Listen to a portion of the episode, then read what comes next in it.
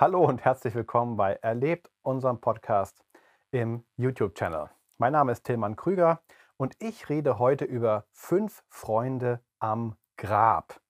Ähm, und warum Sterben eben nicht die größte Katastrophe ist. Wenn du jetzt denkst, was soll das? Bleib dran.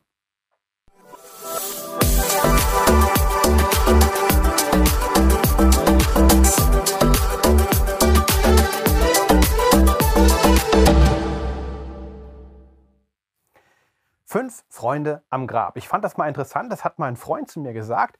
Er hat gesagt, wenn du ein erfolgreiches Leben gelebt hast, kannst du das daran abmessen, dass an deinem Grab fünf echte Freunde stehen.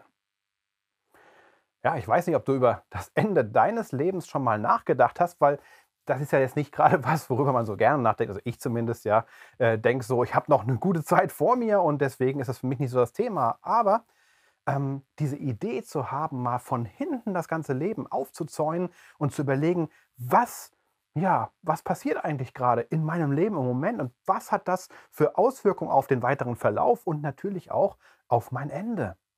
Wo sind denn dann die Freunde, die wirklich Freunde sind, die also nicht irgendwie nur Facebook-Freunde sind oder Instagram-Follower oder irgendwelche Leute, die halt mit dir lose verbunden sind, sondern wirkliche Freunde.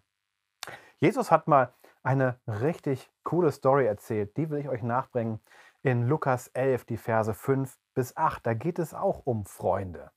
Da sagt er, wenn jemand unter euch einen Freund hat und ginge zu ihm um Mitternacht und spräche zu ihm, lieber Freund, leih mir drei Brote. Denn mein Freund ist zu mir gekommen auf der Reise und ich habe nichts, was ich ihm vorsetzen kann. Und der drinnen würde antworten und sprechen, mach mir keine Unruhe, die Tür ist schon zugeschlossen, meine Kinder sind schon im Bett, ich kann nicht aufstehen und dir etwas geben. Jesus sagt, ich sage euch, und wenn er schon nicht aufsteht und ihm etwas gibt, weil er sein Freund ist, dann wird er doch wegen seines unverschämten Drängens aufstehen und ihm geben, so viel er bedarf. Drei Brote. Ein Freund? Nein, im Grunde genommen zwei Freunde, weil der Freund, der zu seinem Freund kommt, hat er wiederum einen Freund, der bei ihm vorbeiguckt auf einer Reise. Und damals gab es noch kein Airbnb, kein Bed and Breakfast, keine Hotelketten. Da musste man irgendwo unterkommen, privat bei Leuten, irgendwie, die man vielleicht kannte oder eben auch Freunde. Irgendwie musste man gucken, wo man auch über Nacht sicher bleiben konnte. Und natürlich, wenn man auf Reisen ist, hat man auch Hunger. Und nicht immer haben sich Leute wochenlang vorher angemeldet. Und möglicherweise ist dann auch mal der Kühlschrank oder das Lebensmittelregal leer, wie in diesem Fall. Interessant ist aber, dass dieser Mann hier, ich nehme an, es wird ein Mann sein, ich weiß es nicht genau, ähm, er, er hat zwei Freunde. Er hat einen Freund, der zu ihm zu Besuch kommt auf der Durchreise und der weiß, bei meinem Freund kann ich jederzeit unterkommen. Da kann ich hinkommen. Da kann ich auch noch nachts hinkommen. Ja, hier ist ja die Rede davon, dass es mitten in der Nacht ist.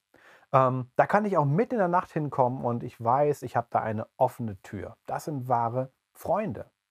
Auf der anderen Seite weiß er aber auch, wenn ich wirklich mal was brauche, also wenn ich in Not bin, wenn ich nicht weiter weiß, dann kann ich auch um Mitternacht noch bei meinem Freund klingeln und ich weiß, er macht mir auf, weil es mein Freund ist.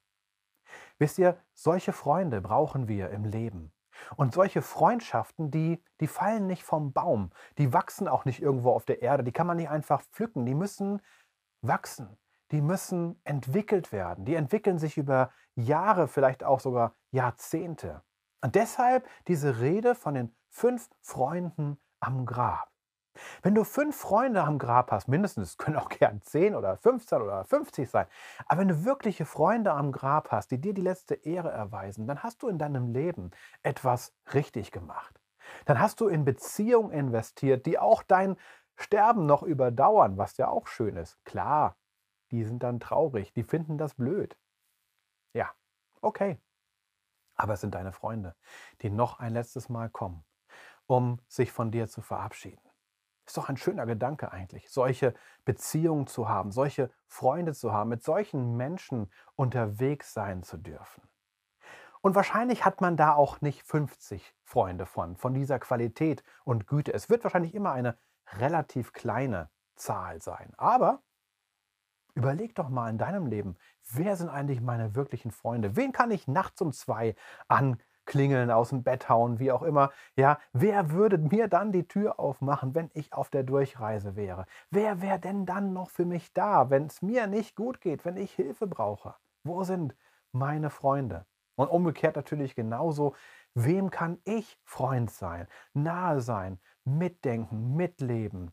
Auch Leute, ja, segnen, für sie beten, für sie da sein, an ihrem Leben teilhaben, das wichtig nehmen, was ihnen wichtig ist. Solche Freundschaften sind fürs Leben und fürs Sterben das Beste, was du haben kannst.